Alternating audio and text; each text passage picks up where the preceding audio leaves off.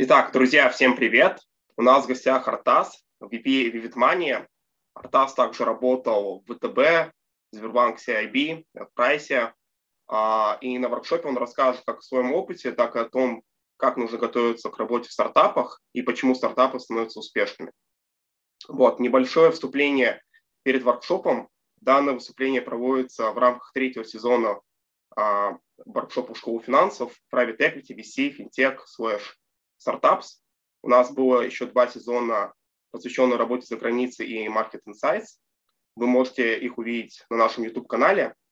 И второе примечание, вы можете, и по идее было бы хорошо, если бы вы задавали вопросы в ходе выступления Артаса. Если будем укладываться в тайминг, мы их зададим сразу, а, а так мы планируем организовать небольшую Q&A-сессию в конце. Артас, привет еще раз. Спасибо, что согласился на воркшоп.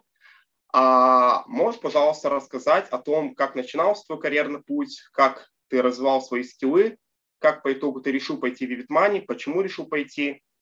Вот а, такой небольшой бэкграунд, а, description тебя. Да, спасибо. Привет, ребят, еще раз. А, спасибо, что позвали. А, наверное, я дам два ответа. Один короткий, как я обычно рассказываю, а другой длинный, чтобы понять, как это все происходило. Короткий – это вот этот elevator pitch, Всегда рассказываю то, что начинал я карьеру в банкинге, делал э, сделки в разных ролях, дальше сделал некий пивот в финтех, помогал SEO со стратегическими проектами, включая фандрейзинг, и уже применяя этот опыт, я перешел в Vivid, чтобы лидить фандрейзинг, и с самого начала там провел 4 раунда. Это, наверное, супер краткая история, но на самом деле все не так очевидно. То есть я бы не сказал, что этот путь можно там прям один в один повторить, потому что о карьере я задумался после уже окончания университета, когда получил диплом. Вот.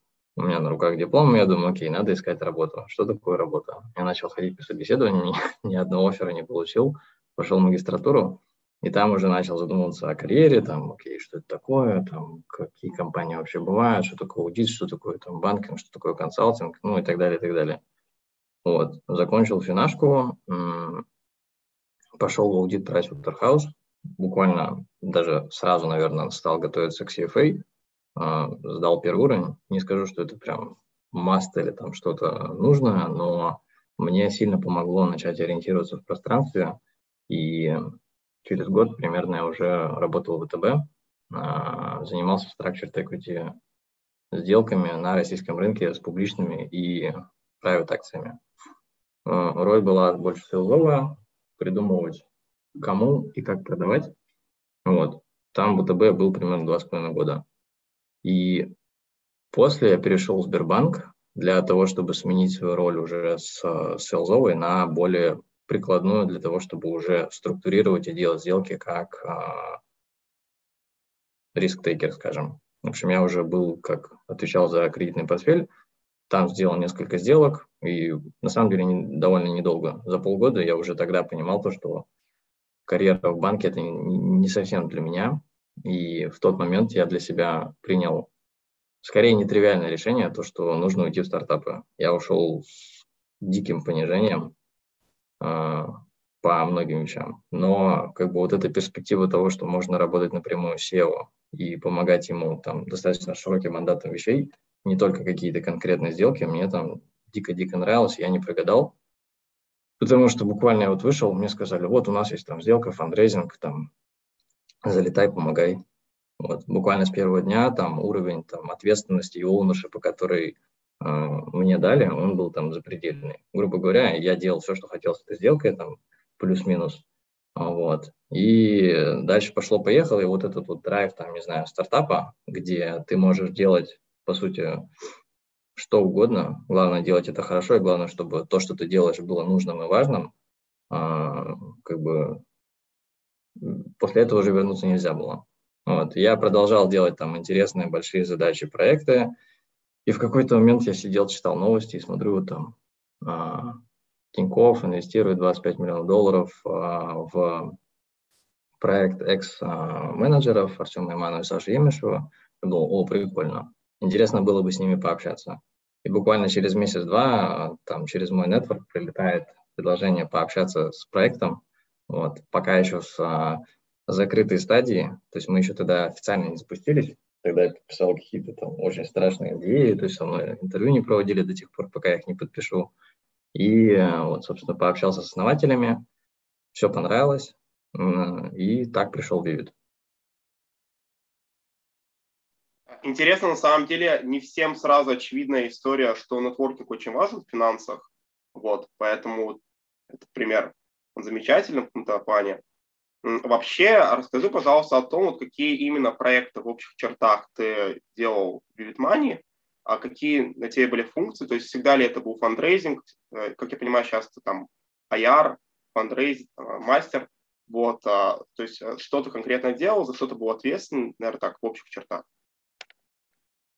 На самом деле даже вот этот период в Vivid можно разделить на три, наверное, больших этапа, и каждый из них, он достаточно сильно отличался по тому, что я делал и как я делал.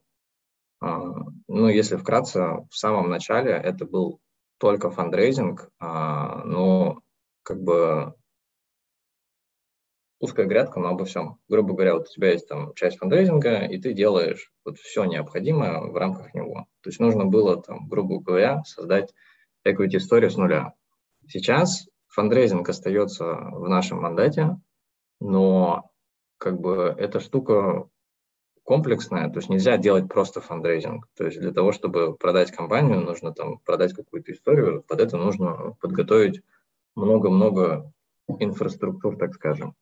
И в данный момент у нас есть три большие вертикали именно в Corporate Development. Первое – это вот, как я называю, там, скажем, такая акционерная платформа.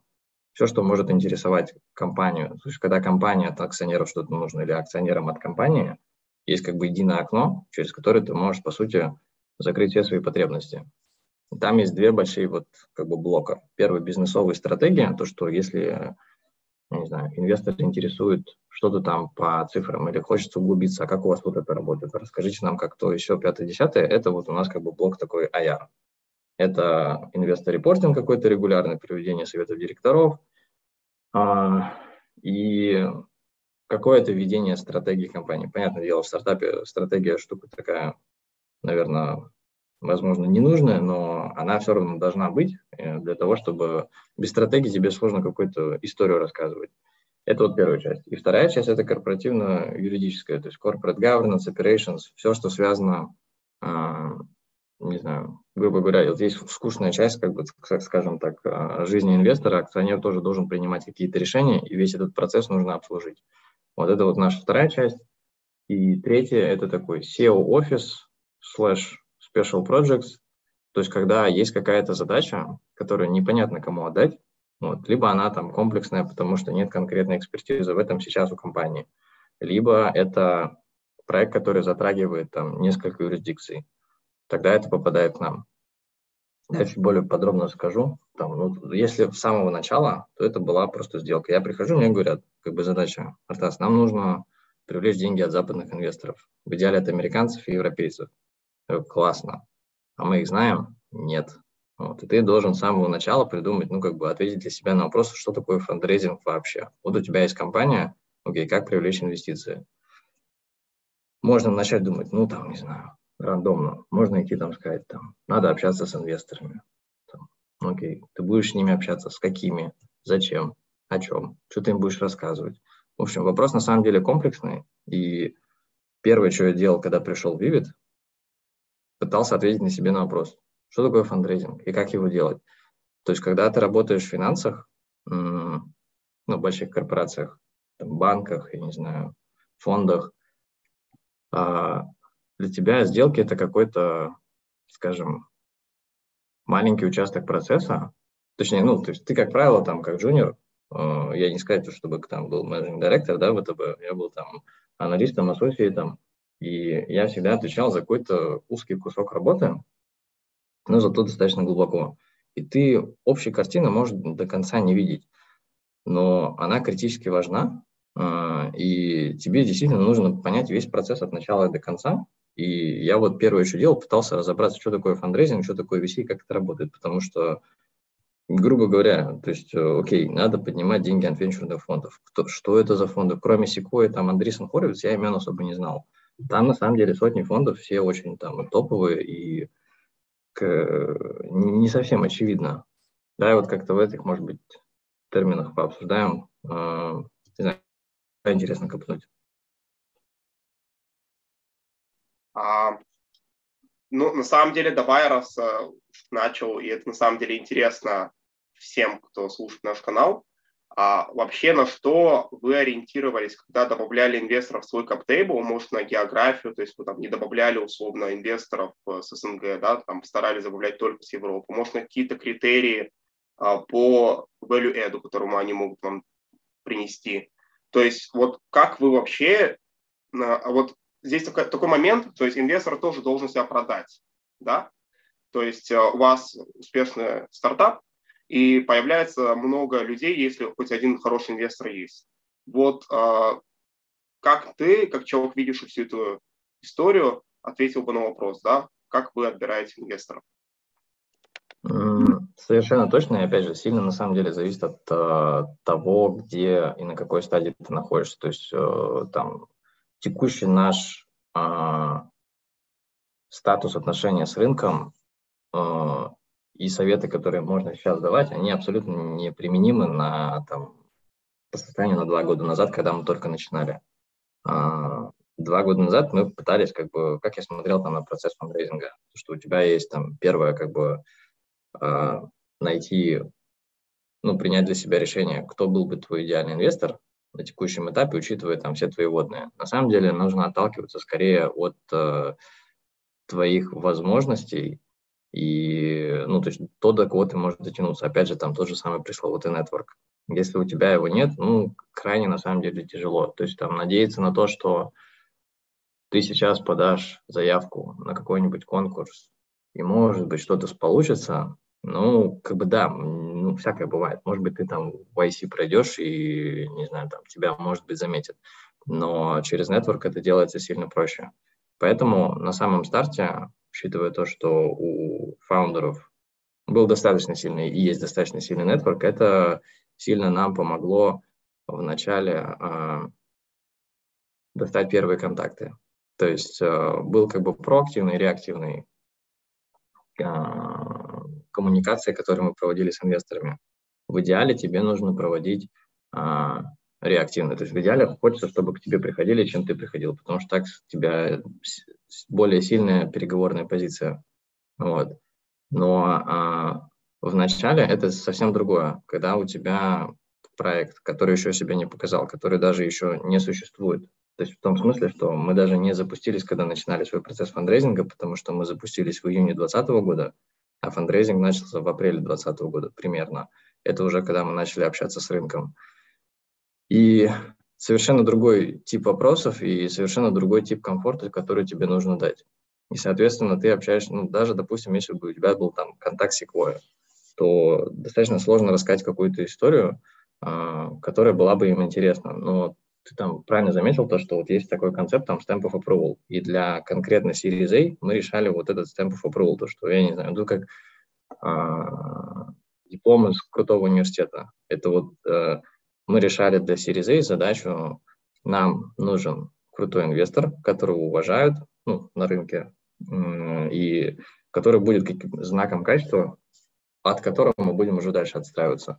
Поэтому в самом начале была некая воронка уже инвесторов готовых, то, что, там, не знаю, 10-15 разных контактов, которые уже проявили интерес к проекту, и мы уже с этой воронкой работали.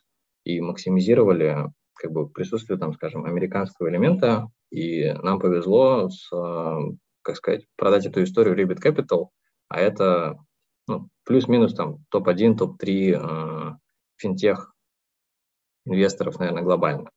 Ну, вот, и это был такой поворотный момент в истории Вивида, ну, с точки зрения equity истории. Вообще, вот на самом деле интересный момент. А, та же Sequoia, она же очень завышает оценки в Индии местами, да, ну, рынок такой понятно, но и инвесторы такие, вот, и как раз интересная история, как, как работает в реале э, фандрейз. А, вот, наверное, с этой точки зрения а, в России рынок сильно отличен от того, что мы видим в Европе. То есть э, как по твоему мнению, отличается инвестор-профайл в России и в Европе?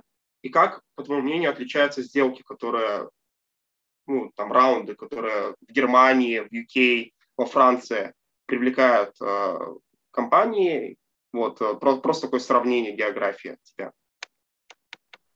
Да, хороший вопрос. На самом деле общий, наверное, коммент, который бы я сказал, что вот есть вот э, что влияет на то, как фонды подходят там, к своим инвестициям, это поток, pipeline, который у них есть. Чем больше у тебя pipeline, тем более просто ты относишься, наверное, к инвестициям. То есть э, просто есть там история, то, что мы термшит получали за, э, короче, от знакомства до термшита чистого времени прошло 50 минут.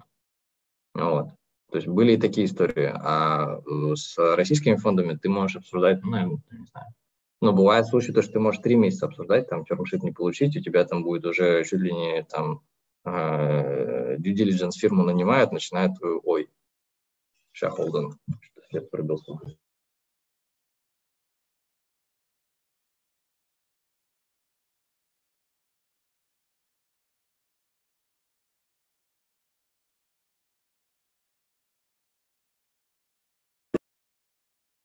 Да, сорян, сори, я в командировку уехал, этот, этот, не наш офис, поэтому а, вырубило. Короче, а, все сильно отличается, и размер pipeline'а, который проводит, а, который есть у твоего инвестора, он сильно влияет на инвестиционный процесс, который он проводит, и diligence, который он делает. А, и вот если взять там три географии, России, Европы и США, кардинально разные, мне кажется, подходы, и я бы, наверное, разделил, то есть есть вот США и вот э, Европа, ну, достаточно сильный gap. Я не помню конкретные цифры, мы даже делали какой-то анализ именно того, какими там э, капиталами управляют э, европейцы и в Америке. В Америке, как правило, э, капитала на инвест-профессионала больше. Соответственно, у него, ему нужно быстрее, грубо говоря, сделки делать. И это влияет на то, как они инвестируют. Грубо говоря, если там сильно упростить, США сильно проще относятся к э, инвестированию и там быстрее проще чеки выписывают. Но при этом к ним сложнее попасть и сильно сложнее их интерес вызвать, опять же, потому что у них как бы большой pipeline сделок. В Европе я бы не сказал, что мы прям много общались с местными фондами. Там есть свои национальные чемпионы, ну, в своих юрисдикциях, которые, там, не знаю, номер один там фонд Германии. То есть если ты у него получишь инвестиции, то это как бы некий такой знак э, качества для других инвесторов. То есть, не знаю, американцы, например, могут заинтересоваться конкретно этой географии, там, вот этим проектом, потому что в него проинвестировал там топовый немецкий фонд. Но мы по этому пути не пошли э, по причине того, что европейские инвесторы еще в том числе более чувствительны к оценкам.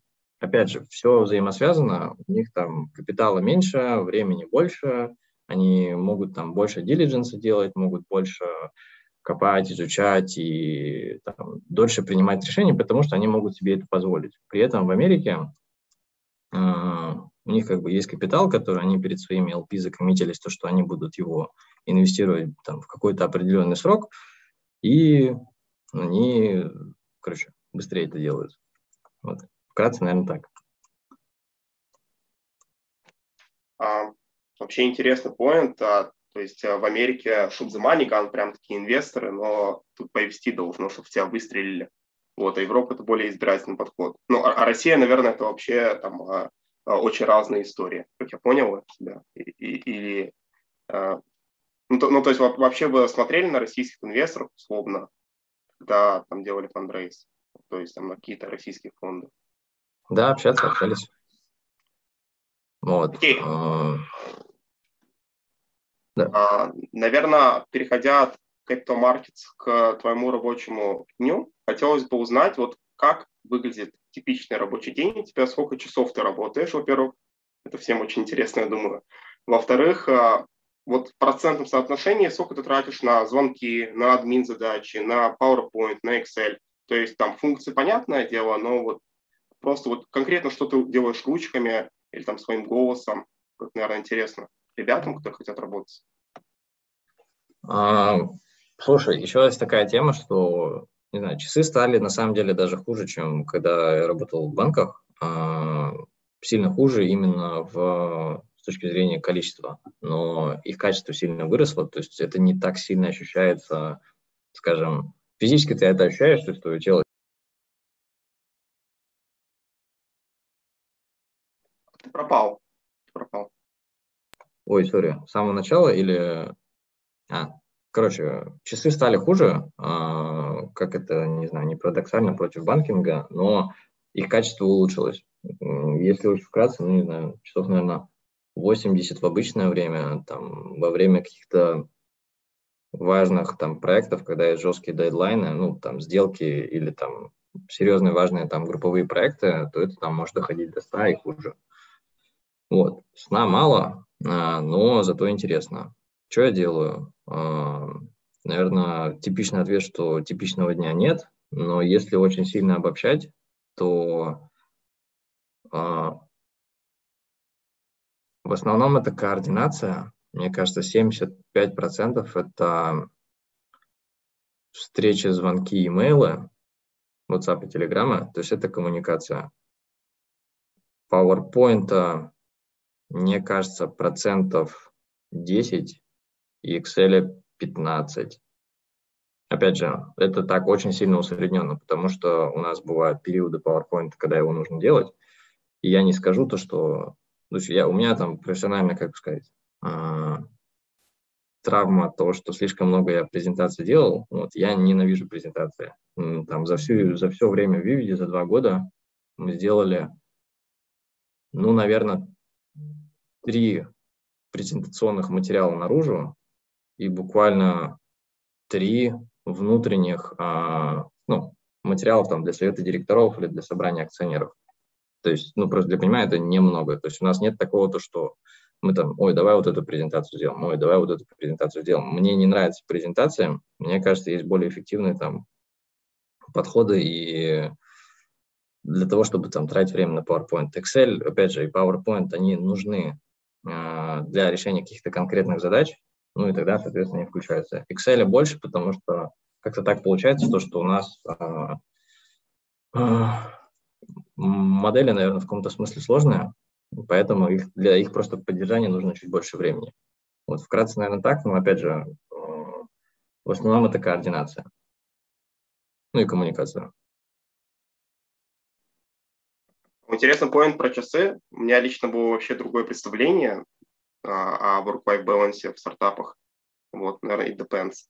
А касательно PowerPoint тоже удивительно, наверное. Лично для меня инсайт. Думал, там, хотя, возможно, ваши младшие коллеги делают презентации за вас. Вот, наверное, так да происходит. не, я бы не сказал, смотри, по часам, опять же, это up to you, то есть можно в стартапе работать там и 40 часов можно. Но опять же, просто в стартапе что классно, что ответственность и свобода, ну, не то что безграничны, но они очень высокие. То есть ты берешь столько, сколько хочешь, столько, сколько сможешь унести. И если тебе прям интересно, у тебя есть драйв, ты будешь, по сути, по максимуму работать, сколько там, для оборот для себя, потому что ты хочешь больше, ты хочешь там вырасти, ты хочешь там еще что-то клевое сделать. А, как правило, если ты делаешь что-то большое, сложное, что-то типа сделки, они неизбежно требуют большого количества именно коммитмента с твоей стороны для того, чтобы их сделать, потому что тебе нужно там координировать кучу сторон. И это не та работа, в которой ты можешь, знаешь, набрать не знаю, 20 человек и сказать, что ну вот все, теперь у меня будут сделки делаться там автоматически. Нет, как правило, это не так работает. Как правило, сложные большие проекты, они должны лидироваться, капитаниться там одним-двумя людьми, вот, которые должны будут быть ответственны за финальный результат. А с точки зрения PowerPoint нет, ну, мы реально не делаем много PowerPoint. А, мы там Series C подняли без а, дека. Ну, просто для понимания. Вот. Ну, как-то так. Презентации просто, у них должна быть какая-то цель. То есть, как бы, а для чего ты делаешь презентацию? То есть, э, я там просто вспоминаю свои дни в банках. Часто ни для чего. Просто потому что привыкли. Ну, вот, презентация должна быть. И как бы в целом ты можешь, наверное, понять, что, ну да, как бы классно, но ты, с другой стороны, можешь понять то, что, а для чего делается эта презентация? Для того, чтобы продать какую-то идею. Ты можешь эту идею продать как бы и без презентации, если у тебя есть хороший relationship может быть, стоит relationship настраивать в первую очередь. И вот как бы поэтому мы не готовим презентации и фокусируемся на том, что важно. Ну и как бы наша философия, она вот больше про relationship и то, что и про всегда пытаться определить, что есть важно как бы для решения какой-то конкретной цели, задачи. Абстрактные вещи, но они в какой-то момент начинают иметь смысл, и, и ты перестаешь делать презентации ради презентации. Вот. Наверное, какой-то рай для людей, которые работают в крупных корпорациях. Вот. А, на самом деле интересно уже узнать про Vivid Money больше, да, что из себя представляет а, бизнес-модель компании, а, кто ваш там, таргет клиент, любая аудитория, где вы оперируете в основном. Вот, то есть, можешь, пожалуйста, рассказать про это? Да, давай. Ну, если прям вкратце, на самом деле для российской аудитории ничего нового. Вот, это Тинькофф Black плюс Тинькофф Инвестиции, а, плюс крипта и плюс ряд других продуктов, которые готовятся к запуску в одном приложении, ну и как бы и все. Вот. Для там, не знаю, жителей Москвы, который привык там к высокому уровню, на самом деле, э, сервиса в финансовых услуг, то это будет типа, ну, окей, приложение, еще одно приложение. А в Европе это как бы не так, не так повсеместно. То есть там есть большие игроки, которые делают там совершенно новый там пользовательский опыт, там, но даже он там не дотягивает там, до российского. Грубо говоря, э, российский рынок с точки зрения, не знаю, финтеха, грубо говоря, он там впереди планеты всей. То есть это как бы там, не знаю, по сути, номер один рынок, наверное, глобально. То есть, грубо говоря, приложение там Сбербанка относительно консервативного, там, не знаю, традиционного игрока, а, оно там даст фору там, любым там, большим крупным финтехам, которые стоят там, миллиарды в Европе. Вот. Это, наверное, в общем, про Европу, а вот Vivid Money, ну да, это вот Тинькофф Black плюс Тинькофф Инвестиции, если так думать, просто в одном приложении, и мы даем доступ э, клиентам по Германии, Франции, Испании, Италии по вот этим продуктам. Плюс у нас еще есть там же инвестиции в крипту. И все делается как бы в одной оболочке, сразу такой суперап. Вот. И в ближайшее время мы планируем запуск дополнительных бизнес-линий в том же самом приложении, что дает нам, не знаю, если их правильно интегрировать, это дает тебе дополнительные возможности как для повышения user engagement, именно то, что юзеры будут, не знаю, грубо говоря, там, приведу пример, да, там инвестиции и банкинг.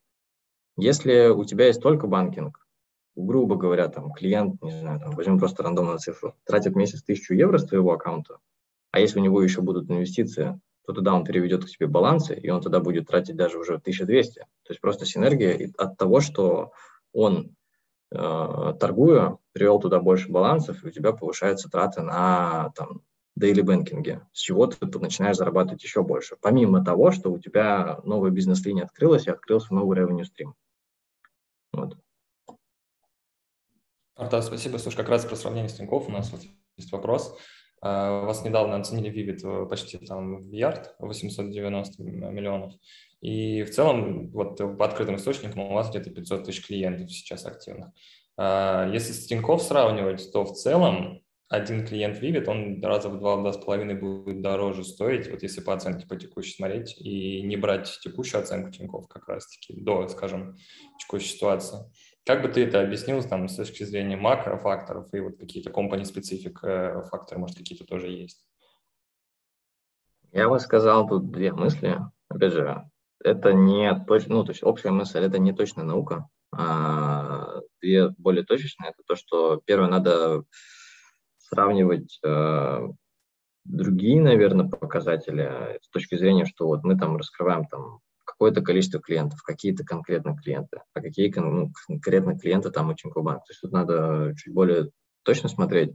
А, но даже если там по клиентам, то главный фактор просто это история роста, то, что, окей, сегодня юзеров так, а темпы роста там у Vivid отличаются от э, тиньковских. Это раз. Второе, география другая, пользователи просто стоят дороже. А другая общая мысль, то, что это все рационализация, скажем, уже фактического события. Потому что на самом деле то, как это происходит в VC, это ну, прям чистый рынок. Вот ты пришел, не знаю, на блошиный рынок, вот видишь, там лежит, не знаю, шкатулка. Спрашиваешь, сколько стоит? Ты говоришь, 885 миллионов долларов. Говорят, блин, что-то дорого. Ты говоришь, ну, вот так это стоит. Они говорят, ну ладно, беру. Вот. Ну, это я очень сильно обобщаю, но как бы и утрирую, но так это и работает, потому что возвращаемся там к мысли тому, что 2020-2021 год, как ни странно, в 2020 году ударил коронавирус, то, что там рынки, казалось бы, должны были закрыться, а они на самом деле открылись и еще там с большим как бы рвением, потому что Zoom там творил чудеса, а, ребята из США уже перестали именно концентрироваться только на американском рынке, ну, как бы, а что им еще делать? Просто ты уже никуда не выйдешь, тебе нужно продолжать делать бизнес. Поэтому они стали по Zoom инвестировать, по сути, глобально. Вот. И доступ капитала, он сильно расширился. Плюс а, было увеличение именно просто денег в США, там печатная машинка включилась, и денег стало много. А инвестабл компаний больше сильно не становится, ну так, так быстро не становится. То есть рынок вот какой был, такой он остался, еще и он как бы чуть, наверное, даже снизился, потому что ну, COVID, он как бы имел реальные последствия, и многие бизнесы просто не пережили это. Соответственно, у тебя э, supply demand сломался. То есть у тебя supply денег огромный, деманда не так много. И поэтому э, как бы такой ажиотаж на рынке был, и люди так глубоко не копают, потому что им нужно, опять же, вспоминать то, что им нужно инвестировать капитал, потому что это их работа, и время для дилиженса э, снижается, потому что конкуренция за проект, она начинает расти. И вот весь этот там ряд факторов приводит к тому, что сделки делаются быстрее, там как бы все, чем быстрее делаются сделки, тем меньше там вот фундаментальной науки. Они делают, там, принимают решения довольно быстро, и в такой, не знаю, в условиях быстрого роста это все оправдывается. В условиях быстрого роста, который был. Вот, да, до начала 22 года. Угу. Слушай, а можно сказать, например, что просто, например, европеец средний платежеспособнее там, или у него доходы больше? То есть как-то это вообще... На это Нет. можно сослаться вообще? Конечно, конечно. Ну, то есть э, они там тоже не слепую принимают решения. Все эти макрофакторы, они там м, учитываются для цели принятия решения, но просто мой главный там, посыл в том, что это не главное. Это вот, э, там, возвращаясь там, к тому, что я говорил Амиру, то, что вот надо всегда понимать, что есть важно. Часто я общаюсь там с фаундерами других компаний, это они спрашивают, такие, как делать там фандрейзинг. Я им там плюс-минус пытаюсь объяснить, говорят, вот у нас есть модель, мы ее три месяца делали, я говорю, а зачем вы ее делали? Ну, типа, то есть они не понимают, ну, типа, ну, надо же модель делать. Нет, не надо. Надо сначала понять, что вы хотите, что вы хотите рассказать, какую историю продать. Модель – это уже такой инструмент. Он может быть нужен, может быть не нужен. Тут то же самое. Для цели вот этого дилидженса, как бы инвесторы в условиях там ограниченного времени, когда у них там pipeline нужно 10 звонков там еще сегодня сделать, они не будут сидеть в Excel, строить там, знаешь, у них нет таких моделей, которые они открывают, такие, так, давайте доставайте европейскую модель, сейчас будем туда input вставлять и будем там assumption из компании отрабатывать. Нет, такого нет. Вот, они там верхний уровень тоже представляют. Так, какой там ВВП в Германии? Ага, а сколько они там зарабатывают? Ага. Такие на коленке посчитали, ну, нормально, неплохо. Типа, какую долю мы можем занять рынка? Просто вот эта вот математика на коленке, вот этого там более-менее достаточно. Вот, ну так в целом, да, ты прав, конечно, в Европе там клиенты явно дороже. Потому что они зарабатывают больше, они тратят больше, инвестируют больше.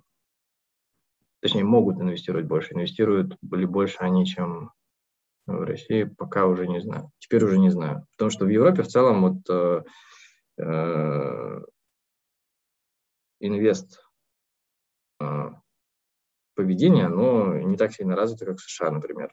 В России оно очень быстро, быстрыми темпами росло и растет, наверное. Вот, цифры не смотрел.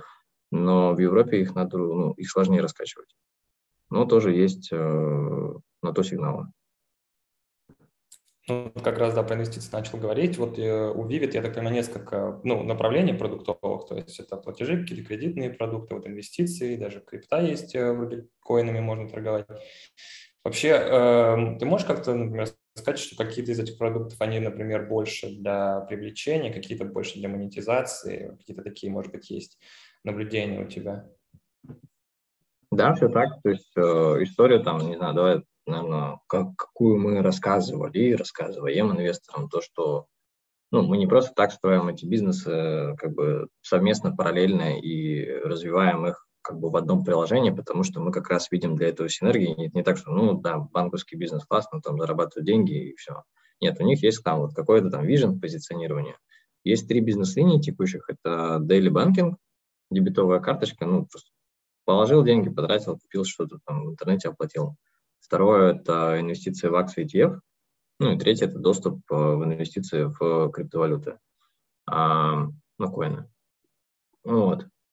А, идея была какая? То есть у тебя есть там банкинг, как некая такая объединяющая платформа, потому что инвестиции в, изоли... в изоляции это ну, не так удобно, потому что тебе нужно туда там подумать, блин, как туда деньги перевести, пока деньги дойдут, потом ты начинаешь инвестировать. Окей, ты не, не будешь просто их держать на счете, их нужно потом как-то потребить. Ты опять начинаешь куда-то выводить деньги. Это все там неудобно. А когда у тебя есть банковский юнит в том же самом приложении, ну, я не знаю, ты Тинькофф инвестиции там пользовался? Да, да, я клиент. Вот. И ты же можешь там купить акции и в этот же день, допустим, вывести, э, купить акцию, продать акцию и в этот же день там вывести деньги. На рынке так не работает. На рынке там вот T плюс 2 settlement, то, что ты сначала зачислил деньги, торганул, через два деньги акции получил, потом продал, через два, день, через два рабочих дня получил деньги, потом отправил деньги, ну и, короче, это все долго. В виде все это можно делать там, ну, грубо говоря, в один день. И ты можешь это делать не, например, ты не покупаешь полные акции. Грубо говоря, там, я не знаю, акция Амазона стоит you name it. Ну, несколько тысяч долларов, я не знаю, сколько сейчас стоит Amazon. А, то есть ты как бы вроде с одной стороны веришь в Amazon и хочешь проинвестировать в Amazon, но ты там, не знаю, у тебя нету просто столько денег проинвестировать в Amazon. Или для тебя это там слишком дорого, и ты бы хотел меньше купить. Вот. В Vivid ты можешь купить fractional shares. Ты можешь купить как бы часть этой акции, то есть, я не знаю, проинвестировать, доходит там 5 долларов, 1 доллар, купить uh, 1 доллар worth of shares Амазона, который потом будет как бы двигаться вместе с рынком вверх-вниз. Вот. А, грубо говоря, у тебя, не знаю, там 100 долларов на карточке. Ты такой сидишь, думаешь, о, сегодня, наверное, там Apple выпустит классный отчет. Ну, ты в это веришь. Ты взял, купил эти акции, отчет выпустили, блин, плохо получилось. Продал, и ты в этот же момент можешь, там, я не знаю, пользоваться уже этими деньгами. Грубо говоря, там истории там рассказывают про то, что ты стоишь в кофейне, блин, денег нет, зато есть э, эти акции. Взял, продал, сразу вывел, расплатился кофе. Меньше, чем за минуту. Вот.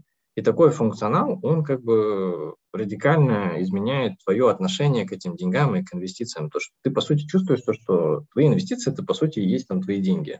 Вот. Это другой user experience. То же самое как бы с, с криптовалютами там. Это мы пока только начали с того, что мы даем доступ туда просто проинвестировать. Ну, крипта же это как бы гигантский новый мир. Вот. Там можно много всего интересного делать. Но пока принципы и концепты такие же, как с инвестом.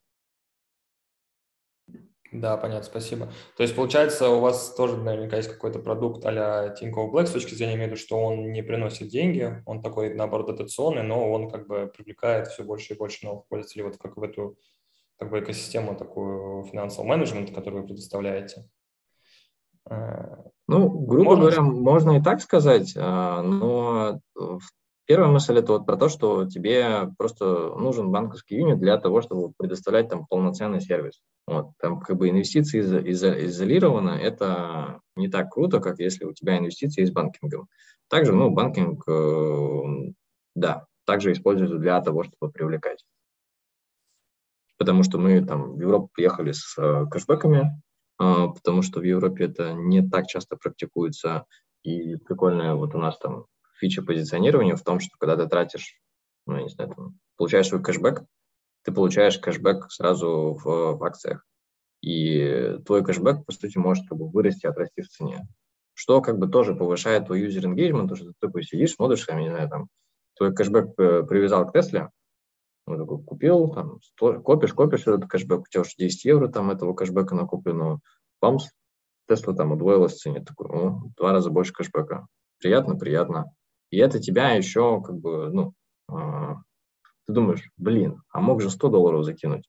И это как бы тебя как бы кросс-селит в инвестиции, даже если ты раньше как бы не инвестировал. И там дальше включаются механики, типа, у тебя, окей, у тебя есть там fractional shares, типа, так я же могу много-то не тратить, зачем мне покупать как бы целую акцию там за 5 тысяч долларов. Ну, там 10 евро туда, там 10 евро Apple купить, там 5 долларов, там, я не знаю, Google, там 3 доллара Netflix, ну, сидишь с портфелем 20 долларов. Ну, как бы прикольно, прикольно. Ну, вот, поиграться, так сказать. А дальше ты уже начинаешь там интересоваться этой темой. Это же штука такая очень э, аддиктив. Ну, ты начинаешь, там, не знаю, первый, вспоминаешь, когда первый раз там торговал, ты там что-то купил, там, 10 раз за день смотришь на котировки, думаешь, что там, отросло, упало, боже, минус 1%, надо срочно продавать. Ну, вот, это как бы тебя завлекает и high friction продукт, короче. Вот. Да, круто. Спасибо. Слушай, а вот как раз, говоришь, вы приехали в Европу с, с кэшбэком и прочее. Вообще, если европейский рынок смотреть и финтеха, как-то его попытаться дифференцировать, может быть, от российского или от американского, какие-то есть э, какие-то локальные, может быть, тренды или как- как-то глобальные тренды отражаются в Европе, может быть, по-своему? Какие у тебя просто наблюдения, может, есть? Как пользователи себя ведут, может быть, по-другому?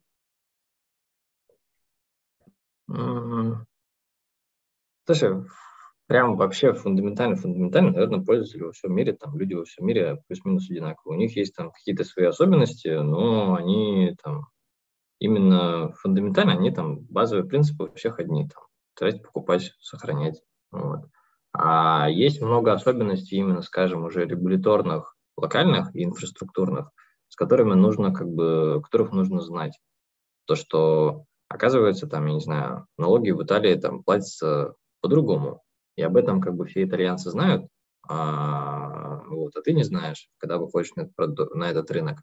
А в Германии, как бы, то, что ты делал в Германии, это как бы неприменимо. Европа, она как бы интересна тем, что каждый рынок, он прям разный. То есть, как бы, все там такая ошибка заблуждения, что все называют, ну, вот европейский рынок. Нет. Тут это много маленьких разных рынков, которые нужно детально погружаться, изучать и пытаться понять, как он ну, действительно работает, чтобы на нем получить traction и выигрывать.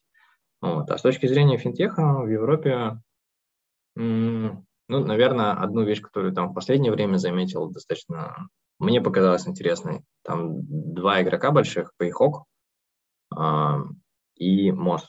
Это B2B, а, по-моему, они больше на SME сфокусированы. Короче, accounts payable система. То есть я вот сидел, думал, блин, come on, компания уже стоит там по полмиллиарда долларов, они там быстро там за пару лет добежали до таких оценок. Это B2B финтехи.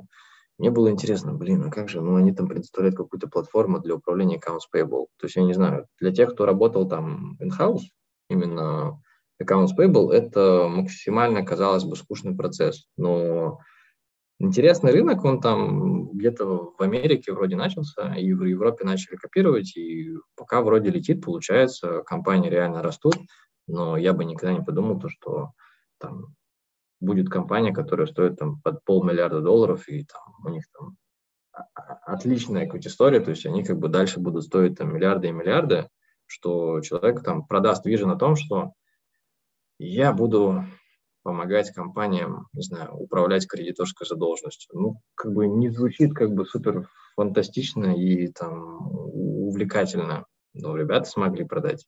Вот это, наверное, такое из интересных наблюдений в Европе. Глобально крипта, вот, но крипта, опять же, я не про как финансовый инструмент, я про крипту именно как уже более широкое там понятие, там Web 3.0, вот это все. Вот. Туда сейчас большой фокус ну и большие деньги, там, если даже посмотреть по последним, э, то есть там надо отсматривать как бы начало вот этой вот там пути денег, на там сначала LP дают деньги фондам, ну, там можно посмотреть Андрисом там в начале года или там в конце прошлого поднял там фонды там миллиардные, э, короче, буквально 3-4 новости за последние пару месяцев я видел, там гигантские миллиардные фонды поднимали. Это очень много. Да, хорошо, тоже, спасибо. А, смотри, а вот а, помимо вот этих отраслей, а, точнее, вот этого B2B, как ты сказал, финтеха, в целом, а, ну, вот мы тоже уже обсуждали, и с Амиром говорили, что у нас в России в целом, нас сложно чем-то удивить с точки зрения финтеха, наш рынок, но, может быть, какие-то есть локальные истории, вот, которые, например, в России не развиты, но вот в силу специфики, может, какой-то одной страны, в которой вы присутствуете, у вас вроде сейчас в четырех странах, если я не путаю, у вас уже бизнес поставлен, Какие-то, может быть, есть локальные сервисы, которые востребованы, но мы бы в России, например, не задумались бы даже об этом. Или, может, у нас это просто еще не развито. Это сложный вопрос. Мне, может быть, только там на ум приходят какие-то BNPL, которые в Европе кажутся, по крайней мере, там да, да. оптически более там развитыми. Ой, у нас, конечно, мне кажется, уже там многие банки, даже не банки, уже там внедрили там механики рассрочек, но в Европе, ну, как я вижу, там из того, что слышал, там достаточно, ну, с BNPL он как бы многослойный, то есть там бывает BNPL такой, BNPL секой, BNPL, которые как бы напрямую с мерчантами работают, BNPL, которые работают без мерчантов, ну, вот, э, механики монетизации могут отличаться, то есть это такой э, более многослойный рынок. У нас, опять же, рынок, он, как сказать, финтехов как таковых у нас ну, наверное, особо-то и нет. То есть финтех это что? Это, ну, в моем понимании, как я для себя это трактую. Прям если взять там теоретически, академически, это компании, которые занимаются там в сфере финансовых услуг, там, с технологиями, но не лицензируемые. У нас как бы все игроки, которых там, не знаю, занимаются в э, общими мировыми понятиями финтехом, это банки. Вот, они внутри себя строят кучу вот этих вот там финансовых сервисов, которые, по сути, являются там целыми даже компаниями в других странах. Вот. А, там и, там, не знаю, тоже Тинькофф, Сбер, я не знаю, кто делал они, и BNP или нет, ну, наверное, делали. Вот, просто смотрят, типа, окей, есть такая штука, давайте там у себя тоже там сделаем, посмотрим, как работает.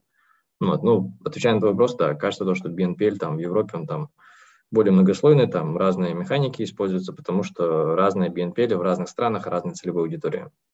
Вот. У нас все-таки это больше вот ритейл, и он там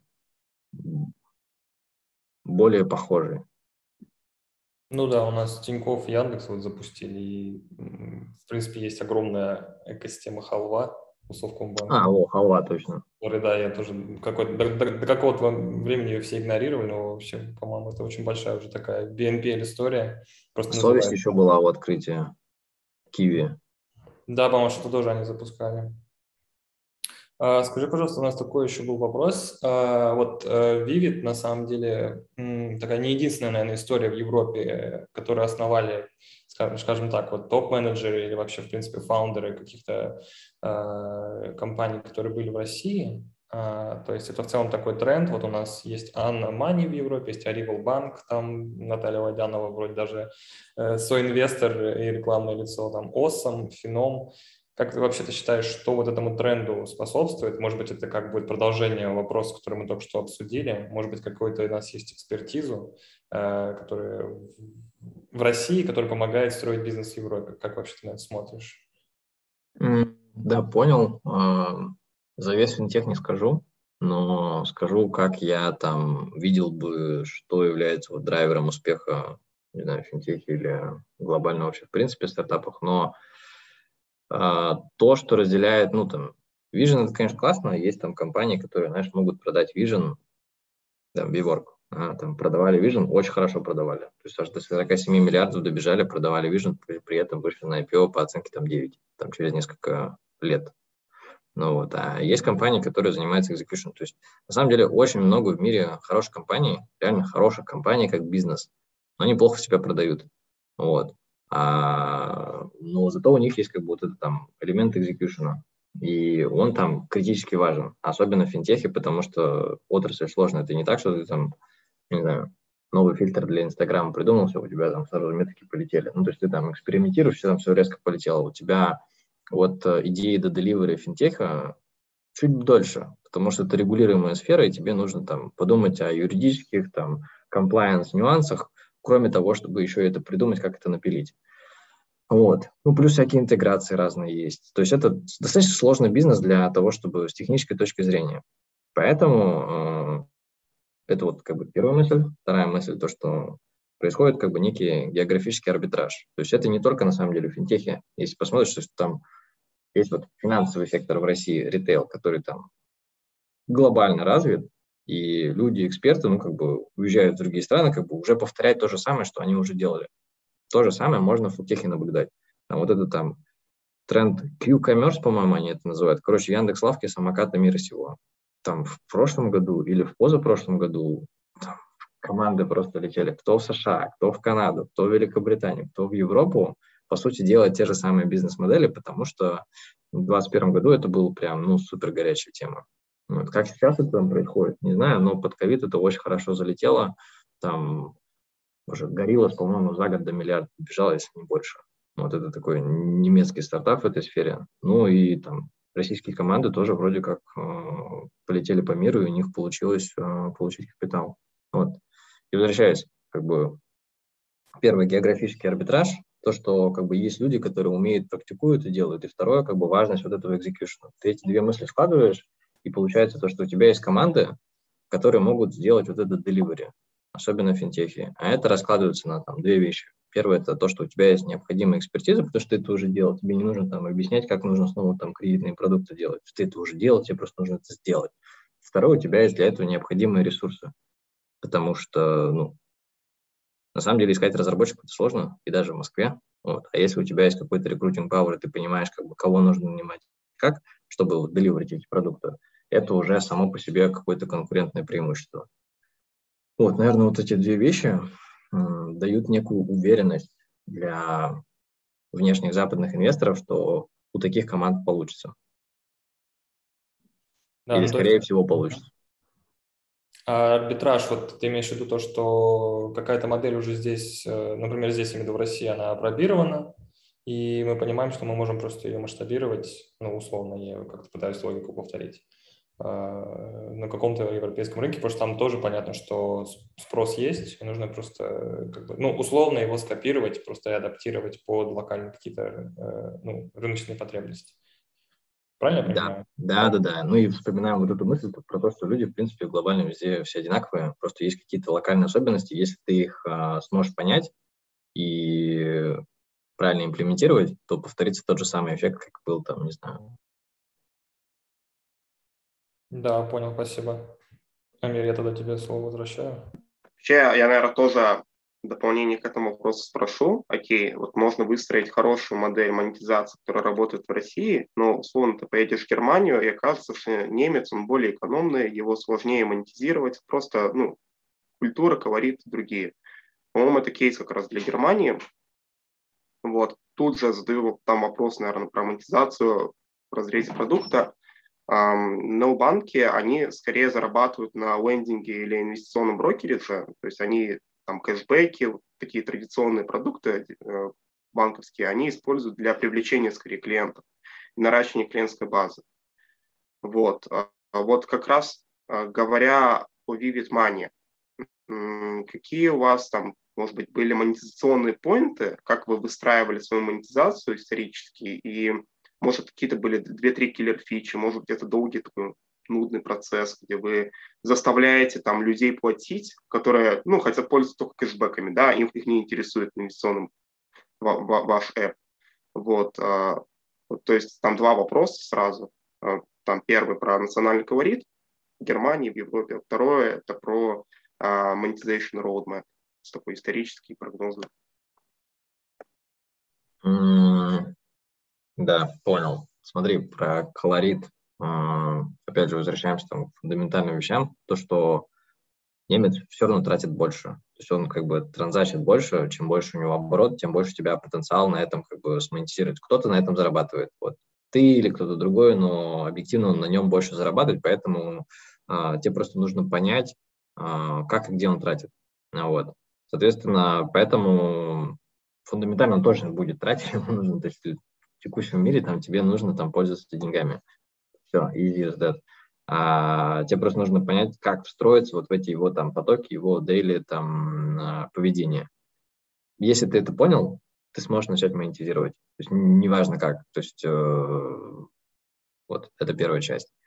Второе про монетизацию. А, ну, ты прав. В целом то, что банкинг, он про меньшей степени про монетизацию, но при этом банкинг тоже можно монетизировать. Там сложный бизнес с точки зрения, что revenue стримов по банкингу у нас там много. У нас есть подписки, которые как, э, не знаю, Amazon Prime, у нас так и называется на самом деле Vivid Prime, э, который объединяет в себе как бы такой бандл всех продуктов.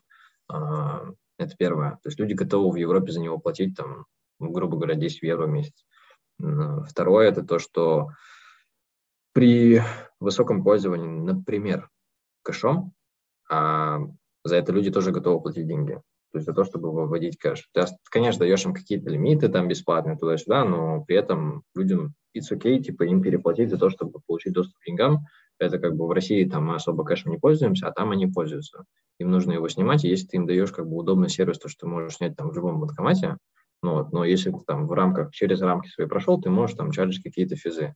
И так далее, и так далее, там доставки карт и многое другое, но э, все это можно монетизировать. Э, по части инвеста у нас есть интересная фича, сейчас я не расскажу, а по крипте тут э, более, наверное, straightforward, то, что просто доступ к крипте, криптовалютам, он каком-то смысле ограниченный, сложный, поэтому люди, людям окей платить там какие-то комиссии за то, чтобы торговать криптой. То есть тут все достаточно тривиально. Ты просто включаешь комиссию на то, чтобы люди торговали. один процент там за трейд – это немного.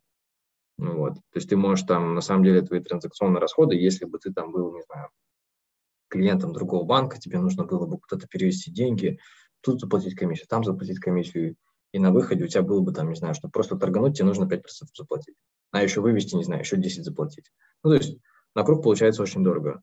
И ничего, обороты растут, как бы у людей интерес в эту тему есть. По инвестициям у нас есть интересная фича, что а, как бы люди платят за удобство. Вот э, люди готовы платить за удобство, то есть как вот, я не знаю, Яндекс Лавка и там самокаты, и же с ними, э, и там пойти за продуктами. Ты можешь пойти на улицу зимой и сходить там, купить 4 пакета еды, а можешь заказать лавку. Да, будет дороже, но ты готов за это переплатить. То же самое происходит в инвесте. У тебя там, не знаю, ты там живешь в Берлине, ты там немец, у тебя там все накопления в евро у тебя пришла зарплата, у тебя там есть, там, не знаю, 100 евро для того, чтобы проинвестировать. Но ты как немец, и, наверное, как любой там другой инвестор, там, ритейл в мире, ты хочешь инвестировать что-то, то, что тебе знакомо и понятно. Ты хочешь инвестировать в Google, в Apple, там, Netflix, Tesla, вот такие имена. Они торгуются в долларах. Вот. Для того, чтобы тебе купить долларовый актив, тебе нужны доллары. Ты можешь пойти купить доллары и пойти купить потом Теслу, а ты можешь полениться и сказать, пацаны, проконвертируйте за меня. Это как вот ты полетел там, я не знаю, за границу с рублевой карточки, пошел оплатил. Ты мог не полениться и заранее перевести деньги, но ты можешь просто дать там сервису, именно Вивиду, возможность торгануть э, евро-доллар за тебя за комиссию. Вот, все просто. И вот эта простота, а, за нее люди готовы платить, и это и есть там revenue stream в инвестициях. То есть мы не чаржим каких-то дополнительных комиссий, у нас нету там payment for order flow, for order flow как у этого боже, Робингуда. А, вот. У нас все достаточно прозрачно в этом смысле. Got the point. Uh, но, наверное, уже можно возвращаться к части. Вот хотелось бы еще тебя услышать а как корпоративная культура, в которой ты находишься сейчас, может быть, э, там, выходите чаще с командой на какие-то ивенты спортивные, там, может быть, как-то внутри стаски по-другому выстраивается коммуникация. Как она отличается от культуры тех компаний больших, в которых ты работал на, на, на, при начинании? Вот. Ну, опять же, вначале вкинул общую мысль, там, свобода и ответственность. Это, наверное, две два параметра, которые радикально отличаются. И это скорее потому, что все по-новому. Никто раньше там, ну, грубо говоря, там такого не делал. То есть инвестбанковский бизнес, да, он там существует десятки лет. То есть там есть там как бы отработанный процесс, который как бы уже там годами там работает, и никто ничего в этом менять там особо не хочет. Там, если ты там найдешь, откопаешь там презентации, как пичили M&A сделки там в 1990 году и посмотришь, как сейчас, ну, наверное, особо, ну, да, что-то отличается, но глобально ничего сильно не изменилось. Вот. А первый раз, когда я готовил, например, там презентацию на Series A, там вопросов ни не было, но когда мы делали на Series B, уже наши текущие там акционеры на тот момент, инвесторы сказали, чуваки, вы неправильно пишете, вам нужно по-другому это делать. И мы полностью переучивались, как нужно делать как бы питчинг, как нужно делать презентационные материалы. Поэтому, поскольку ты вот в зоне там колоссальной неопределенности, ты просто неизбежно тебе приходится давать больше свободы, а с большой свободой идет еще и большая ответственность. И вот это, наверное, культура, в которой мы живем, то, что вот есть как бы большая задача, которую тебе нужно сделать. Например, опционная программа для сотрудников группы. Как бы постановка задачи – сделай опционную, хорошую программу, хорошую опционную программу для сотрудников группы. Все, вся задача. Дальше как, как ты к ней подойдешь, как ты ее структурируешь, как ты ее будешь делать, какие сроки, ты все решаешь, по сути, сам. Вот. Конечно, тебе нужны какие-то согласования на каких-то определенных важных этапах, я не знаю, там, грубо говоря, физы согласовать, да, бюджет там несколько десятков, а то и сотен тысяч долларов на имплементацию, но ты сам волен принимать решение. Почему? Потому что никто просто не знает ответ на этот вопрос. Поэтому э, это вот радикальная разница. То есть в банке всегда на все есть ответ. А почему так, почему так? И, как правило, э, это не всегда здравый смысл. Как правило, это ну потому что вот кредитная политика или потому что э, внутренние нормативы или еще что-то. То есть не всегда здравый смысл является там правильным решением, потому что всегда есть там сложные большие системы, отстроенные процедуры, в которых ты как бы вот винтик. Здесь этого всего нет, и ты как бы всегда руководствуешься здравым смыслом и э, фокусом на решение задачи. А правильный ответ в условиях высокой неопределенности каждый день может меняться. То, что вот сегодня пришла новая водная, все, что ты делал до этого, уже может стать бессмысленным и ты не должен тащить на себе вот этот там бессмысленный груз, ты просто принимаешь решение, то, что ты это бросаешь и делаешь это по-новому. Вот. Не знаю, раскрыл мысль, нет? А, на самом деле мысль интересная. То есть первый поинт в том, что ты не просто make deals, ты как бы преследуешь реальный KPIs, и это, с одной стороны, более, может быть, нервозно, там ты выстраиваешь какой-то большой проект, но при этом у тебя есть свобода, и ты можешь отсекать какие-то части этого по своему внутреннему пониманию того, как это должно выглядеть. То есть это на самом деле очень прикольный поинт, почему стоит работать в стартапах, э, на мой взгляд. Вот. А касательно компетенций, которые нужны э, людям твоей индустрии, то есть это не только финтех, но и просто вот э, все технологические быстрорастущие компании, а, это может быть там big picture thinking, там creativity. Вот как ты бы расставил приоритеты и как ты бы обозначил этот список? Наверное, это интересно послушать. Опять же, зависит тех не скажу, из-за технологический сектор я просто скажу там правила, которыми я руководствовался, которые там мне помогли. Их три. Упорство, любопытство и осознанность. именно в таком порядке, потому что там ожидать от стажера там, высокой осознанности, наверное, не стоит. Ну и это не всегда нужно. Тебе нужно просто упорство, трудолюбие. Э, то есть, грубо говоря, тебе нужно... То есть первый шаг – это просто нужно очень хорошо и много работать, чтобы таким образом ты повышаешь насмотренность. Когда уже появляются какие-то паттерны, ты понимаешь, как там механизмы внутри компании, внутри твоего отдела, внутри твоего рынка работают, окей, уже все начинает казаться знакомым. Ты в этот офис там пришел уже сто раз, ты там закрытыми глазами можешь найти, где принтер. Ну, я утрирую. Потом ты начинаешь включать любопытство. А зачем я хожу к принтеру? А ты начинаешь задавать вопросы типа, а зачем, а почему, а для чего я делаю? Ну, то есть я, грубо говоря, зачем я печатаю эту презентацию? Ее же можно с телефона посмотреть. Вот э, так я делал, так я, например, в предыдущей своей компании в другом стартапе поменял систему репортинга. Я просто понял то, что люди уже не читают горизонтальные презентации, они хотят читать вертикальные. Я инвестор-репортинг переделал там с 50 слайдов, которые мы рассылали каждый месяц, в три. В три и вертикально на телефон. Таким образом, я, первое, сократил себе работу на 47 слайдов, И второе, я повысил engagement с нашими инвесторами, потому что, ну, как бы ты читаешь три страницы, тебе все понятно, у тебя есть какие-то там, ну, у тебя больше, ты, ты, ты лучше понимаешь, и ты можешь задать вопрос. А вопрос это хорошо, вопрос инвесторов это всегда хорошо, это ничего плохого. Да, они это какая-то дополнительная работа, но это шанс тебе повысить твой, там, не знаю, улучшить твой relationship с ними. Вот, а уже потом, в самом конце, включается там осознанность. Ты как бы классный сотрудник, ты можешь там, знаешь, там, понять, зачем ты это делаешь и так далее, и так далее. То есть зачем конкретную задачу делать. А в конце включается вот эта осознанность, big picture, когда ты пытаешься понять, а реально нужно ли это делать сейчас или нет. То есть как бы ты просто понял, класс, там, не знаю, нужно сделать там группу НДС в Германии, все понятно, там круто, но если ты поднимешься еще на уровень вверх и подумаешь, Наверное, не стоит этого делать, потому что есть другие приоритетные проекты, раз. И два, то, что если мы в это сейчас закопаемся, обратного пути не будет. И как бы зачем это делать, там, какие риски. Ну вот. Как-то так. Вот, в общем, это такой, наверное, а, универсальный посыл. Я не скажу, что он про финтех, но как бы я им руководствовался там в любой индустрии, там, в которой был. То есть я же начинал в а, аудите в прайсах, как бы сработало. А, в банке там ВТБ на роли, роли селза сработало.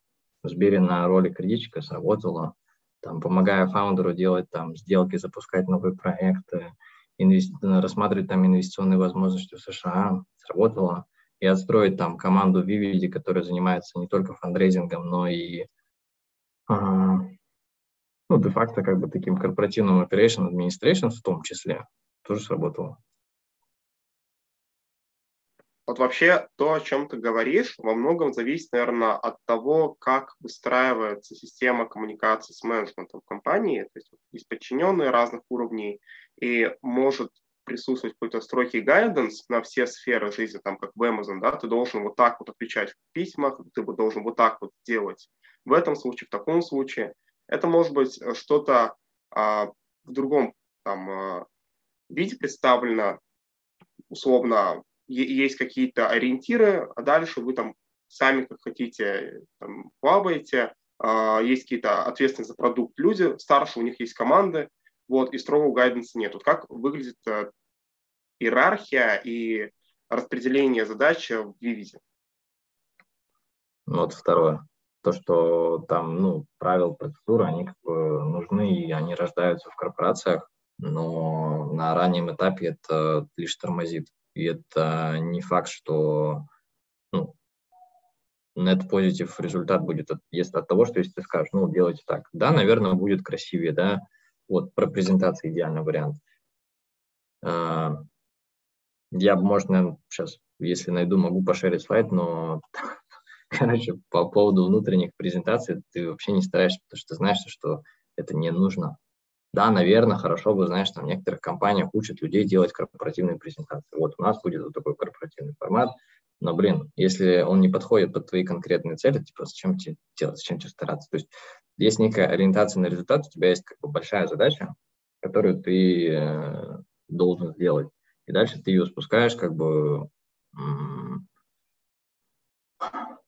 Сейчас опять же, надо сильно чувствовать хорошо сотрудника и там, как человек может задаливать. Если ты там, ну, грубо говоря, аналитик приходит в команду, мы не скажем ему, чувак, тебе нужно там сделать э, реструктуризацию группы, э, иди делай, что хочешь. Мы понимаем, как бы, что он может на себе унести, и даем ему столько, сколько он может унести, и чуть больше, чтобы он как бы мог там, какой-то был челлендж. Это всегда должно быть тяжело. No pain, no gain, вот этот, да, концепт, э, тоже работает. И вот эта ориентация на результат, то, что есть как бы большая цель, к которой ты идешь, как ты к ней идешь, э, решать тебе.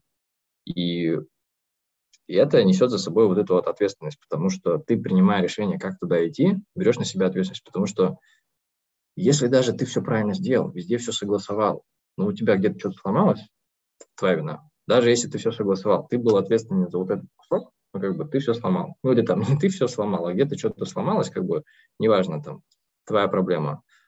Постоянно такие ситуации происходят, то есть у тебя, ты как бы стараешься минимизировать риски, там, делать какой-то идеальный execution, но где-то что-то ломается, ты теоретически, наверное, ты мог это предвидеть, но там у тебя это сломалось. Ну, неважно. ты всегда берешь там ответственность за вот как бы зону и область. И это там, наверное, совершенно другой mindset, и он помогает сильно развиваться и более эффективно двигаться. И ключевое, наверное, отличие, это как раз вот правильно ты сказал про координацию внутри команды.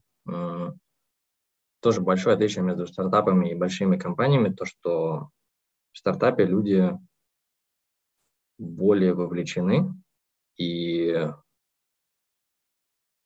готовы вкладываться в людей. Грубо говоря, да, там бывает такое, что в корпорации, там, я не знаю, твой менеджинг директор там поговорит с тобой, попытается понять, как бы, как тебе развиваться, как делать то лучше и так далее, ну, ему в целом пофигу. Вот. А в стартапе все-таки у вас ресурсов, ну, потому что, как бы, ну, окей, не ты, там, завтра будет другой аналитик, он, может быть, даже твое имя не запомнит. Вот, а в стартапе у тебя ресурсов настолько мало, что тебе приходится, как бы, максимизировать эффективность этих ресурсов, а не брать именно количеством. Вот. И для того, чтобы это делать, ну, то есть почему так много приходится работать, потому что тебе очень нужно много вкладываться именно в развитие своей команды и снимать вот эти там, как бы люди идут в полной неопределенности. То есть они также слепо идут вот по этому проекту, который они двигаются, и им постоянно нужно как бы сверять какие-то часы, там, пытаться понять, как бы правильно, в правильном ли они направлении идут. И очень много итераций вместе с командой по тому, как решать проблемы. Вот. И в стартапе люди готовы выделять на это ну, больше времени. Понятно. Наверное, можно переходить к такой более расслабленной фит-части. А, но перед ней скажи, есть ли у вас там отбор в команде? А, может быть, прорекламируем стажировку прямо сейчас или потом? А, я уверен, многим студентам это интересно. Стажировки как таковой нет, но, опять же, бежим очень быстро, и то есть там как в тот момент, когда тебе, ты понимаешь, что тебе нужен человек, а, уже слишком поздно. Тебе уже, значит, нужно, как бы ты уже опоздал. Поэтому мы активно и много общаемся с ребятами, знакомыми из нетворка, и мы вот сейчас его активно расширяем. Есть вот две большие как бы зоны, в которых нет конкретных вакансий. Мы, в принципе, как правило, пока что без конкретных вакансий идем, потому что, опять же, мы в зоне высокой неопределенности, ну, будучи стартапом. Вот. Э, каких-то там рельсов, как у нас там что работает, процессов этого всего нет, даже там рекрутинг процессов, вот именно в нашей сфере, да, corporate development, finance. А, поэтому как бы, всегда хэппи общаться, быть на радаре, как бы, если люди интересные, заряженные и им интересно развиваться, как бы, наверное, даже не ради бренда или там строчки в резюме, а хочется делать какие-то интересные задачи и развивать м- навыки именно по problem solving или там investor relations, там, как, как, как развивать отношения, это все к нам. И вот два больших, ну, три больших блока, да, скажем, ищем про юристов я, наверное, в школе финансов не буду говорить, ну, короче, юристов тоже ищем. Вот. А в Investor Relations ищем людей уровня аналитика, associate, для того, чтобы помогать дальше отстраивать и развивать вот эту Investor Relations slash Strategy платформу. Задач много, можно найти какое-то конкретное применение. Хочешь заниматься FP&A, пожалуйста. Хочешь заниматься стратегией, пожалуйста. Как бы простор задач, он как бы гигантский, можно делать очень много. И второе, это вот этот SEO Office slash Special Projects. Это то, куда прилетают нестандартные, большие, сложные задачи, которые требуют глубокого погружения и идеального экзекьюшена там от А до Я. То, что мы делали, там, внутренняя реструктуризация группы тоже как бы, давайте вот это сделаем. Проект тянули там менеджеры других функциональных подразделений, например, три месяца, результата не было. В нас кинули, мы за два месяца сделали там колоссальный прыжок и довели проект до конца. Ну, по сути, от начала и до конца. А, опционная программа тоже, как бы вот, хотим сделать опционную программу. Все, вся постановка задач. Ты сидишь, идешь, разбираешься, а это комплексная штука, тебе нужно делать налоговый, юридический анализ, административно подумать, как это нужно имплементировать, okay, кто подписывает, как подписывает, как это будет храниться, как это потом будет дальше внутри компании распределяться между функциями, там, не знаю, HR, финансы и так далее. То есть вот такого рода проекты, и под это ничего конкретного я не придумал, не увидел на рынке, как бы, но если кому-то интересно вот этот там project management там часть, и она там, сегодня юридическая, завтра бизнесовая, там, послезавтра какая-нибудь а, внутренняя оптимизация там процессов, вот, то welcome. Опять же, аналитики отслушают, все смотрим. И я думаю, здесь уже можно там дальне, дальше скоординироваться и разместить вакансии а, по нашим каналам.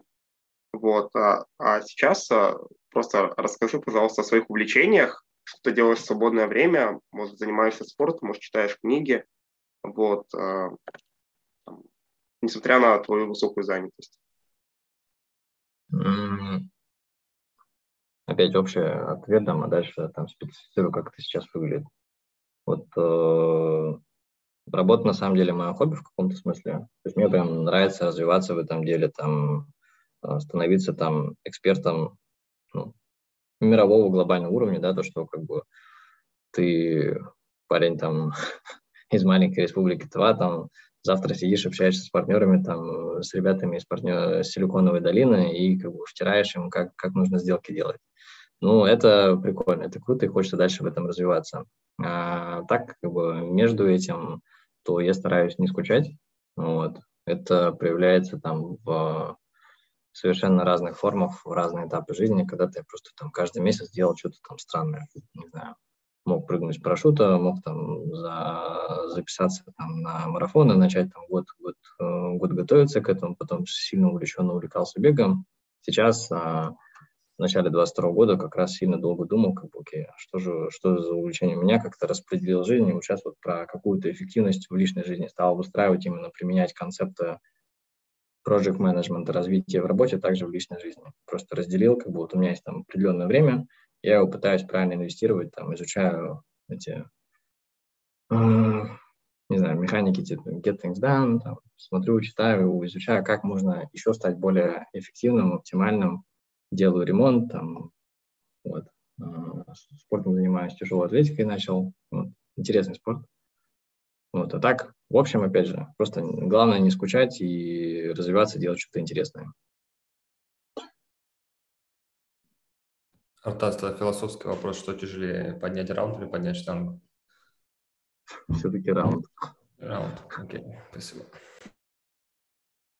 Вообще, вот а, ты упомянул, что ты развиваешься и в свободное время читаешь что-то по работе, чтобы быть специалистом. Что бы ты посоветовал, там, одну-две книги для людей, которые хотят отбираться или хотят работать, или уже работают э, в финтех-стартапе или просто в техническом стартапе? Вот. Там, может быть, одну-две книги для понимания рынка финансовых технологий с твоей стороны. Если честно, я особо не читаю, не знаю, хорошо это или плохо, но общий совет, типа, как вот именно с нуля до хоть какого-то понимания рынка, которое у меня сейчас сложилось, оно было сделано через а, упорство. Это то, что ты начинаешь искать там все возможные публичные источники по интересующей тебя тематике, а по венчуру и по стартапам, ну, наверное, там прям книг, книг я не смогу точно посоветовать, потому что я не знаю, потому что информация очень быстро устаревает ну, в этих сферах, потому что все быстро меняется.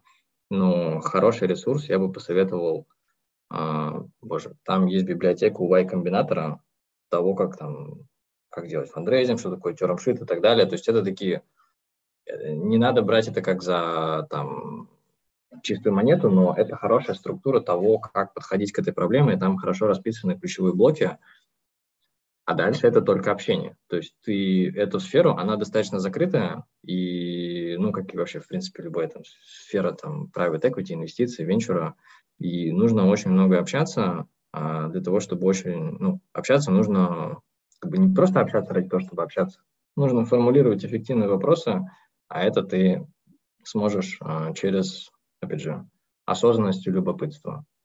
То есть нужно интерес, реально интересоваться, попытаться для себя определить вот как бы большую задачу, что такое фандрейзинг у VC, и я эту задачу до сих пор решаю. Я уже решаю там больше двух лет. И там гигантский простор для изучения. Но э, единственный, на самом деле, эффективный инструмент – это общение, нетворк, и это супер важно. Но вообще, говоря о книгах, наверное, стоит упомянуть, что вот это может могут быть материалы, телеграм-каналы, да, то есть, понятное дело, что это не традиционная художка, там, а. типа, открыл, открыл фолиант и все, там, разбираешь, там есть все, все, все вопросы на, все, все, ответы на все вопросы, которые могут быть, да, понятно, что это не так работает, вот. просто может тягачать, как сидишь. Все так. Ну, слушай, чтобы следить за рынком, там TechCrunch, Crunchbase, CB Insights, там разные подписки можно использовать. А, если нужно там, ну, первый шаг разобраться там в фондах, это помогут просто какой-то гуглинг, там, э, но надо сужать спектр, там, нельзя просто сказать там топ VC. Ну, можно, там, по каким-то параметрам можно оценить там топовые VC, но там они делятся по сегментам, по географиям, а, точнее, по индустриям, а дальше даже по сегментам. Внутри финтеха там есть специалисты в этом, специалисты в том. А дальше через Crunchbase можно уже там прям целая база данных, можно там попробовать trial период и фильтрами поиграться, повыкачивать там разные фонды, попытаться сделать какое-то свое мнение. Ну, просто сделать там market research в этом смысле. Подписки на ресурсы типа там вот Crunchbase, CB Insights, там TechCrunch помогут просто держать руку на пульсе. Сифтед есть хороший, кстати, в Европе, Сифтед а, по стартапам. И Y-комбинатовская вот эта библиотека, полезная штука. А по финтеху самый первый ресурс, который я наткнулся, ну, не супер глубокий, но там хоть какое-то верхнеуровневое понимание, понимание там, рынка игроков – там, или каких-то сделок дает понять. Есть компания FT Partners, а, это инвестбанковский бутик, а, у них есть э, представительство в Лондоне, они исключительно специализируются на сделках в финтехе. Вот. И, по-моему, они до сих пор публикуют э, публично доступные ресерчи. Там, в принципе, ни, ни о чем, то есть там обо всем и ни о чем, но там надо смотреть именно на вот как раз широкий взгляд, то, что они начинают делить компании на сегменты, индустрии, там, объемы сделок, мультипликаторы. Вот это, вот это интересно посмотреть вначале, чтобы начать разбираться. То есть это вот про повышение насмотренности. А дальше уже нужно задавать вопрос, окей, okay, а что такое payments? Давайте смотреть там чуть больше payments. Что такое BNPL? Окей, okay, чем Klarna отличается там от Afterpay, ну и так далее. Артас, спасибо. Слушай, а вот именно если какие-то, может быть, телеграм-каналы, подкасты, вот искал как раз, что инфа очень быстро обновляется. Может быть, есть какие-то парочку просто, которые у тебя, например, э, на которые ты подписан, просто чтобы держаться как-то на пульсе, руку на пульсе. Вот э, есть такие какие-то э, ТГ-каналы, которые ты читаешь, или подкасты, которые ты слушаешь, может быть? Слушай, подкасты не успеваю, к сожалению. По венчуру ну, вот русский венчур, но там обозреваются в основном, ну, там, какие-то сделки с российским элементом. Прикольно бывает венчур в картинках. Не знаю, я не помню, кто ведет этот канал, Александр Горный. Вот, мне просто нравится то, что он удобные картинки складывает там раз в неделю. Ну, полезно расширять кругозор. М-м, так, что у меня тут еще есть? Финтех ревью. Я не помню, когда последний раз открывал его. Вот, ну, наверное, только русский венчур. Я, опять же, больше общаюсь. Я просто формулирую вопросы, задаю и смотрю, как бы, а, вот как у меня как бы workflow работает. Есть некий там набор поток рассылок, который я слежу, пытаюсь как бы для себя понять, я понимаю, что это происходит и зачем, почему эта сделка была сделана. Если я понимаю, окей, как бы все понятно. Если я не понимаю, я начинаю дальше чуть э, ресерчить, там, трачу какое-то время, типа, почему это именно так работает. Если я до сих пор не понимаю по этому ресерчу, то я формулирую э, как бы гипотезу, а зачем мне это знать, как бы, насколько это ценно для компании, например, и могу там просто попросить там полчаса у нашего там какого-нибудь из инвесторов и просто открыто пообсуждать. Это им классно, они рассказали тебе что-то полезное, новое, поделились своим взглядом, то есть ты показываешь, что тебе интересно их мнение, что есть правда. И при этом ты как бы и информацию полезную узнал, узнал и relationship улучшил. Вин-вин. Вот. Поэтому общение нетворк это супер важно. Ну, то есть инвесторы еще как такой, не только деньгами, но и экспертизой, да, можно сказать, помогают? А, да. То есть вот этот концепт smart money, можно там долго, много обсуждать, но по сути реально там три ключевые uh, value add от инвестора есть. Ну, капитал, понятно, но капитал капиталу рознь, uh, потому что есть элементы, ну, как первая экспертиза, куда тебя могут направить, помочь там посмотреть в правильном направлении, то есть или там рассказать, как это работает. И introduction, опять же, их network, да, до кого они могут достучаться. Есть фонды, у которых есть выходы там на, там, не знаю, супер высокие политические круги, если тебе это надо. Если тебе это не надо, а тебе нужны ребята, которых, не знаю, там, уважают как а, супер крутых экспертов в узкой этой нише, например, как Рибет, то, что тоже супер полезно, потому что про них не будут знать там в, не знаю, Центробанке какой-нибудь европейской страны, но зато про них отлично знают там Секо или Андрисов. Да, хорошо, спасибо большое, Артас. Амир, ну, есть еще вопросы? Или мы... Лично у меня нет, Артас, великолепно про все поговорили. Вот, а, сам для себя даже открыл много вещей. А тебе большое спасибо. Будем рады видеть тебя на еще мероприятиях ШЕФ. Вот, если у тебя есть какие-то вопросы, мы в свою очередь можем ответить уже там, по после воркшопа. Вот. А, а так, а, спасибо большое. Было очень интересно. Да, спасибо. Да, вам спасибо за вопросы. Да. Желаем удачи команде Виви. Она... Ждем новых раундов больших. Да, спасибо, спасибо. Будем работать.